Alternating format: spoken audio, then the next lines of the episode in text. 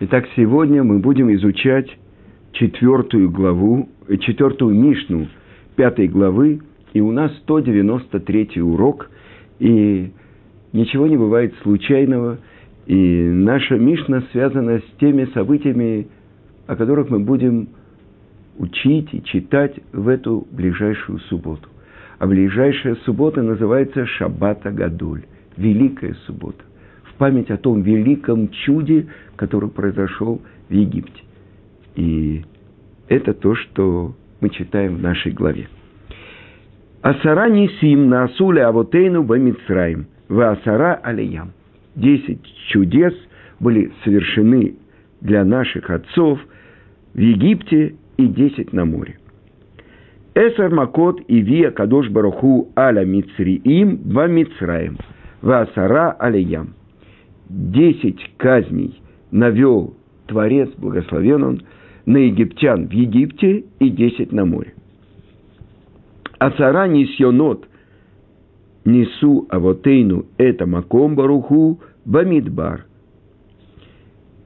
Десятью испытаниям подвергали наши отцы Творца, как сказано, «Вы насу оти зе эсер памим, вело шаму бекули». Так написано в книге Бамидбар. «И испытывали меня десять раз, и не слушали моего голоса». Итак, давайте вначале разберем, о чем говорит наша Мишна. Десять чудес были совершены для наших отцов в Египте. Какие же эти чудеса? Объясняет это комментаторы, что десять казней, которые обрушились на египтян, не задели евреев. Рамбам, объясняя эту Мишну, он добавляет – что это настоящие чудеса, а не природные явления. Потому что когда Тара говорит о казнях, которым, на, которыми наказал Творец египтян, он наказал только египтян, а евреи при этом не пострадали. И продолжает Рамбам и говорит, что только в наказании овшах киним, не говорится, что это бедствие, бедствие коснулось только египтян. А сказано так. «И были вши на людях и на скоте». Но ведь известно, что он не наказывал народ Израиля. И тогда мудрецы объясняют, хотя вши и были на евреев, они не причиняли им вреда. Так объясняет это Рамбам. А по поводу других казней сказано в Таре ясно. Когда Творец опускает удар на Нил, который тоже является одним из высших идолов Египта, которому служили, когда вся вода в Ниле превращается в кровь. И сказано так, и не могли египтяне пить воду из реки. То есть Отсюда мы учим, египтяне не могли, а евреи могли. То есть то, что для египтян было кровью, для евреев было водой. Сказано от Сфарде, о жабах. И войдут они в твой дом и в твою спальню, и на тебя, и на народ твой, и на всех рабов твоих зайдут жабы эти. То есть, это говорится фараону, ты и твой народ, а не евреи о, о, о ров, о диких зверях говорится. «И отличу в тот день землю Гошин». Вы помните, земля Гошин, в которой проживают евреи. В которой живет народ мой, чтобы не было там зверей и гадов. Дальше. О моровой язве сказано, из скота же, принадлежащего сыновьям Израиля, не умерло ни одного. То есть, даже если животное принадлежало вместе двум хозяинам, еврею и египтянину, даже такое животное не погибало. Ни одного. Фараон посылает, чтобы проверить, И оказывается, что у евреев никто не умер. А моровая язва подвергнуты были ею все животные египтян. А на рыбах, что сказано, и было воспаление на жрецах и на всех египтянах. На египтянах да, а на евреях нет. Град, Барат, и только в земле Гошин, где жили сыновья Израиля, града не было. Вы представляете себе? Одна земля.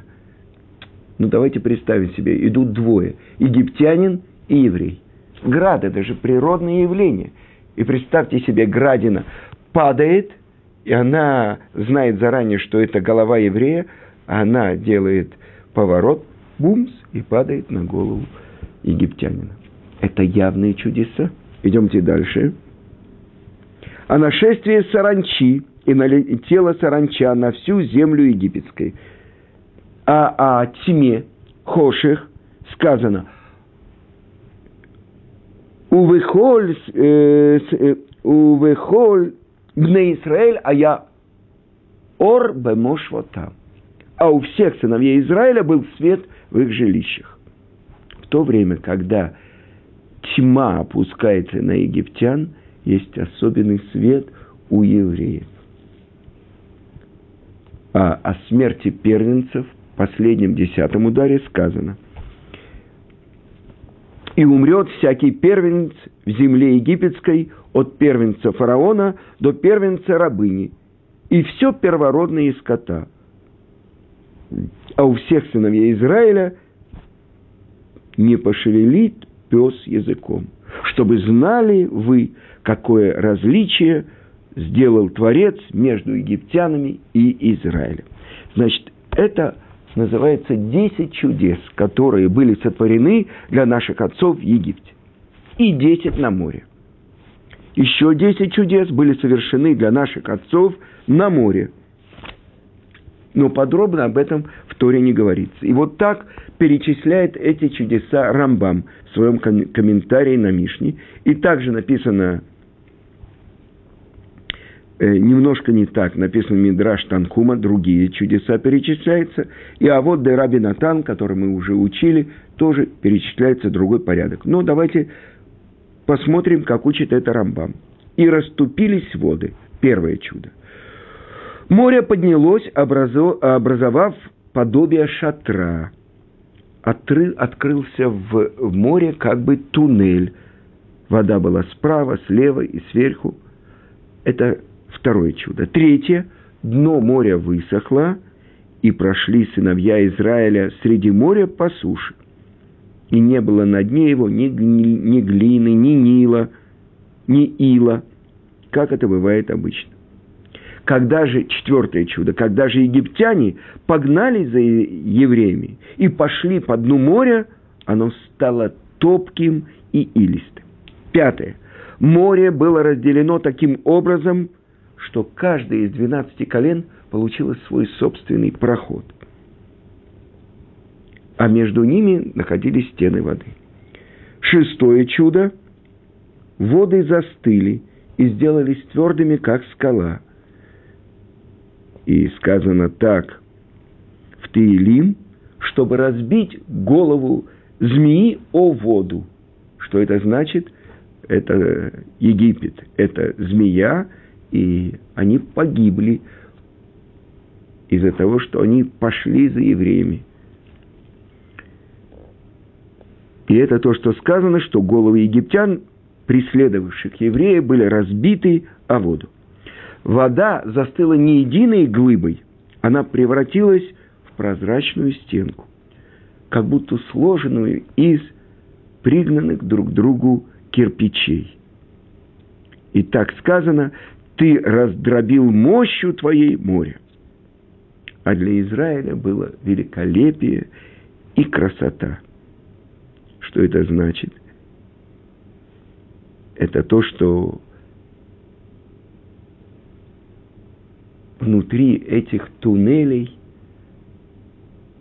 были особенные, было особенное освещение, и эти, то, что следующее, э, восьмое чудо, то, что застывшая вода была подобна стеклу или ониксу. Представьте себе аквариум, знаете, сейчас есть уже музеи, э, подводные музеи, э, где можно видеть всех рыб и так далее. Так вот, колено, одно колено шло и видело справа другое колено, слева другое. Они видели и радовались друг другу. Девятое. Морская вода стала сладкой, то есть пригодной для питья. Десятое. После того, как евреи пили воду, она превращалась в льдинки и падала на землю и застывала и громоздилась грудами. Как сказано, взгромоздились воды, стали как вал струи. Значит, это мы говорим о десяти чудесах, которые были на море. Теперь для евреев было чудо спасения. И это то, что написано у пророка, и то, что мой учитель Равицкак Зильбер часто очень повторял, строчку из пророка «Рапо у мако». Рапо – лечение, мако – удары. Те же самые удары, казни египетские, которые были казнями, ударами по египтянам, это были курсы лечения для евреев, чтобы вернуть им то знание, так написано у Рамбама, которое посадил Авраам в мире и передал своим потомкам, потому что почти оно было забыто. Только колено Леви продолжало соблюдать все законы и учить те древние записи, которые у них были. А евреи захотели стать как египтяне, уже отказались от обрезания, отказались от э, служения Творцу и пошли за египтянами, чтобы быть как египтяне. Так вот, сейчас те десять ударов, которые обрушились на египтян, объясняется это в пасхальной Агаде, которую мы скоро будем читать в ночь Песаха. Это будет на следующей неделе, в ночь субботы. Мы будем читать десять казней, которые обрушил Творец на египтян. И перечисляются эти казни. Дам, Цварде, Киним, Кровь, Жабы, Вши, Оров, Девер, Шхин, полчища зверей и гадов, Мор, Нарывы, Барат, Арбе, Хошех, Макат, Бехорот. Град, Саранча, Тьма и, наконец-то, истремление первенцев. А какие же десять бедствий, казней навел Творец на египтян на море, Рамбам пишет, нам известно из устной традиции, что на море египтян постигло гораздо больше бедствий. И об этом мы читаем в пасхальной годе.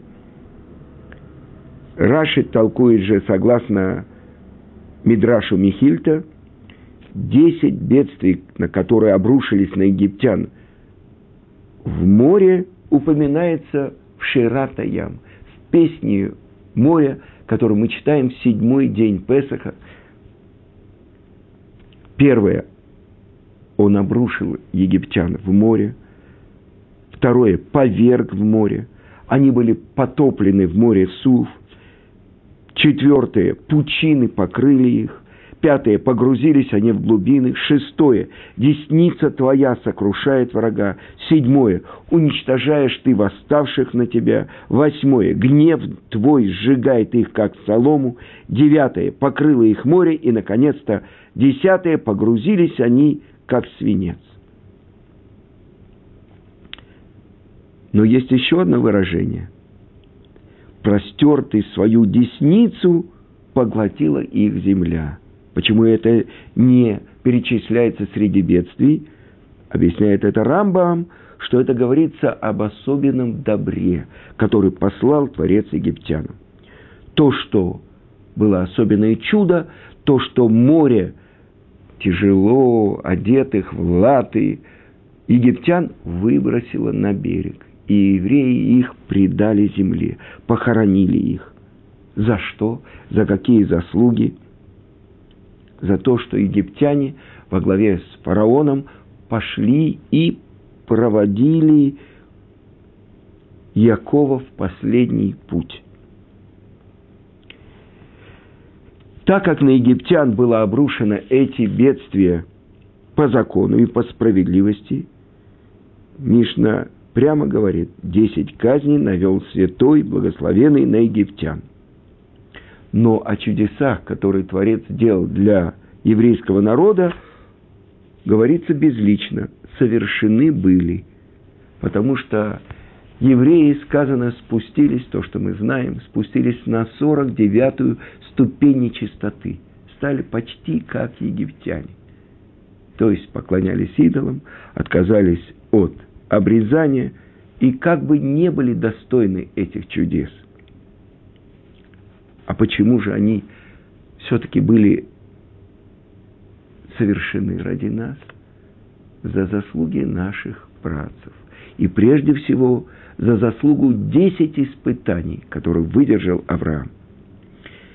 И завершается Мишна десятью испытаниями. Испытывали наши отцы, Творца, как сказано, и, испыта, испытывавшие меня десятикратно, и не слышали моего голоса. И перечисляются эти десять испытаний, которым мы подвергали Творца. Когда евреи подошли к морю, и одна группа из них сказала, «Разве не было в могил в Египте, что ты привел нас умирать здесь?» Когда они видели, что за ними гонится фараон. В месте, где не было сладкой воды, это место называется Мара, то есть горькое. И возроптал народ на Моше, что мы будем пить.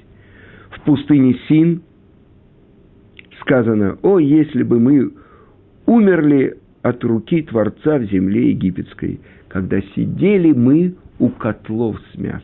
Не ели мясо, а вдыхали запах в котором египтяне варили для себя еду. Четвертое. Когда была дарована нам на 31 день после выхода манна, сказано, но не послушали они Моше и оставили люди ману до утра, потому что Моше предупредил, чтобы не оставлять до утра, потому что каждый день приносит свою порцию маны на этот день. А то, что они оставили, тут же завелись черви, и все увидели, тот, кто не, не послушался Муше и не послушался указа Творца. Пятое. Предупреждает Муше, что в субботу не выпадет ман. И в пятницу, когда выпала двойная часть, он предупреждает, что запрещено ее собирать.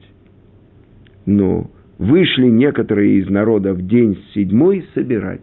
Это были Датан и Аверам, которые в пятницу специально рассыпали ман, чтобы прийти в субботу ее собирать. И сказано, что птицы склевали ее, и не было. Но то, что они вышли, это тоже было испытанием и бунтом перед Творцом. И, наконец-то, в Рефидим, это шестое испытание, досаждал народ Моше и говорили, дайте нам воды, чтобы пить, обращаясь к Моше и Аарону. Седьмое испытание – это когда 17-го Тамуза был сделан золотой телец, и собрался народ к Аарону и сказал, «Встань и сделай нам божество, которое бы шло перед нами». Это требование народа к Аарону. Восьмое испытание. «И стал народ роптать, и услышал Ашем, и воспламенился его гнев». Девятое. Э, в Киврота Тава и Эреврав захотели, как бы возжелали, что возжелали мясо, и тогда и сыновья Израиля заплакали и сказали, кто же накормит нас мясом. И, наконец-то, десятое, последнее испытание – это после возвращения разведчиков, когда народ поверил разведчикам и отказался идти в землю, испытывавшие меня этим десятикратно и не слушавшие моего голоса. И так учили наши мудрецы. Из-за чего был вынесен приговор, что мы не войдем в страну? Из-за лошонара. Из-за того, что мы поверили злому то, что говорили разведчики про землю. Земля, поедающая своих жителей. Не сможет мы воевать с ними. Не сможет он, как бы Творец, воевать с народами, которые населяют землю Кнанскую. То есть это был последний завершающий грех. И за этот грех, из-за хета Мераглим, разведчиков, которые вернулись и говорили о ней плохо, был вынесен приговор, что мы не войдем в страну. Итак, мы кратко объяснили, о чем говорится в нашей Мишне. А сейчас я хочу вам процитировать то, как объясняет это Маораль из Праги. Для чего Творец навел 10 ударов, 10 казней на египтян?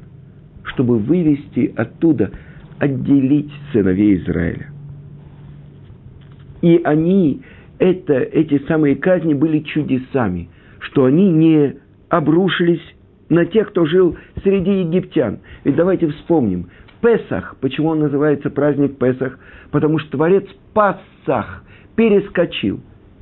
Между чем и чем? Между домом египтян, он перескочил мимо дома евреев. Потому что перед тем, как обрушились 10 казней на египтян, уже евреи расселились по всему Египту и уже были соседями – Раньше не было того, что придумано было при советской власти, коммунальных квартир. Но вот это то, что было в Египте. Творец Пасах перескочил мимо домов евреев. И они не пострадали во время десяти казней. А откуда мы учим это доказательство? То, что на евреев не обрушилась эта казнь, по естественному ходу вещей, когда, скажем, в одном городе идет дождь. Э, разве возможно, чтобы в каком-то именно конкретном месте не было дождя? Или тьма, опускается тьма. Например, э, электростанции в Израиле вдруг э, что-то происходит, и на весь Израиль опускается тьма. Нет, в каком-то месте есть электричество. Так вот, во время удара тьмы у евреев был свет, а то же самое было для египтян тьмой. И это чудо, которое Творец совершил для евреев, избавив их от тьмы. И тогда понятно, так объясняет мораль из Праги, что и все остальное, все остальные казни, которые обрушились на египтян, Творец спасал евреев от этих казней. И поэтому Мишна и подчеркивает о десяти чудесах, которые были сделаны для евреев. И о десяти чудесах, которые были сделаны для нас в море. Задается вопрос. После того, как Творец совершил десять казней и чудес, казней для египтян и чудеса для наших працев, зачем нужно было еще десять чудес – на море. И объясняет это мораль из Праги для того, чтобы то, что написано в Торе, после казней, которыми обрушились на египтян в море, Аз ямину башем убе Муше Авду. Тогда поверили в Творца и в Муше его раба. И это первое речение, которым обращается Творец у горы Синай к сыновьям Израиля. «Я Бог твой, который вывел тебя из земли египетской». Только этого достаточно, чтобы Творец вывел нас из Египта, чтобы он стал для нас Господом. И объясняет мораль из Праги, что спасение бывает двух видов. Первое – это спасение от противника, то есть от человека, который наделен разумом и свободой выбора. Второе спасение – это спасение от другого противника, то есть от самой природы. Если мы задали вопрос, кто опаснее, то отвечает мораль из Праги, что человек, который пользуется все время своей мудростью и измышляет новые способы нападения, он гораздо опаснее. Поэтому с ним труднее справиться, чем с природой, которая действует по заведенному Творцом порядку, подчиняя своим законам. Кроме того, человек стоит гораздо выше природы. Поэтому он гораздо опаснее противник, чем природа. Ведь его настроение может измениться в одно мгновение. Он может перестать быть врагом. А природа не может изменяться. Только в том порядке, который установил Творец, изменяется природа. Поэтому Творец, выведя евреев из Египта, спас их от врага, обладающего разумом, от фараона и египтян, которые выступали против них силой и мощью, не давая им покинуть Египет. Творец преодолел их сопротивление и вывел евреев. Но кроме этого Творец сделал особенные чудеса в море, который представляет собой природного врага уже евреи не находятся под властью фараона. И Бог рассекает перед ними море, то есть преодолевает противостоящую нам природу моря. То есть получается, что Творец спас нас и от врага, обладающего разумом, и от врага природы. И благодаря этому мы были приобретены Творцу в рабы. То есть мы полностью приняли на себя власть Творца. И это происходит у горы Синай.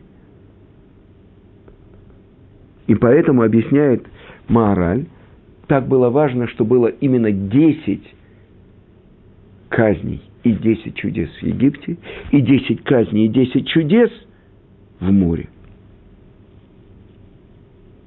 И есть в этом еще одно различие, продолжает объяснять мораль из Праги.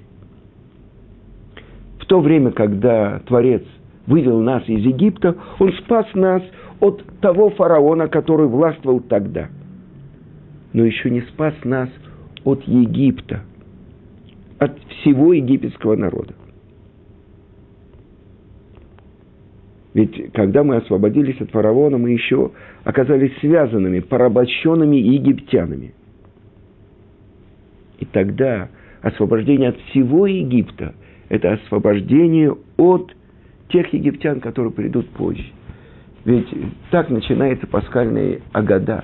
Если бы не вывел нас Творец великими чудесами и знамениями, то мы и дети наши до сих пор оставались бы рабами фараона. А когда произошло то, что произошло у моря, мы освободились. Почему?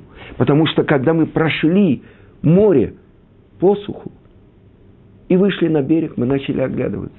А где выйдут наши вчерашние надсмотрщики, наши вчерашние властители? И тогда Творец делает чудо в чуде. Те египтяне, которые потонули – их в трупы выбрасывается на берег. И тогда произошло вот это освобождение. Аз Ешир Моше в Израиль это Шира Азот. Тогда воспел Моше и сыновья Израиля песню эту. Буду прославлять Творца. Ведь коня и всадника вознес он в море. Так Творец побеждает не только фараона, не только египтян – но ангела-защитника фараона, Мицраим. И оглянулись евреи и увидели Мицраим, Египет несется за ними. Они увидели ангела, защитника египтян – И вот тогда он был сокрушен. И тогда произошло это освобождение. Потому что так сказано в наших книгах, сказано, что всеми силами нечистоты были закляты евреи и были как бы навсегда подчинены Египту. И поэтому тот момент освобождения, который произошел при выходе из Египта, он еще не был завершен. И нужно было еще 10 ударов к море, что произошло дополнительное освобождение. Но окончательное освобождение произошло у горы Синай, когда мы услышали «Мои рабы, сыновья Израиля, но не рабы рабов». И так еврей навсегда вышел на свободу. И нет у тебя свободного человека, так учат наши мудрецы. Но только тот, кто занимается Торой, тот, кто связан с Творцом, тот, кто подчиняет свои мысли, речи и действия воле Творца.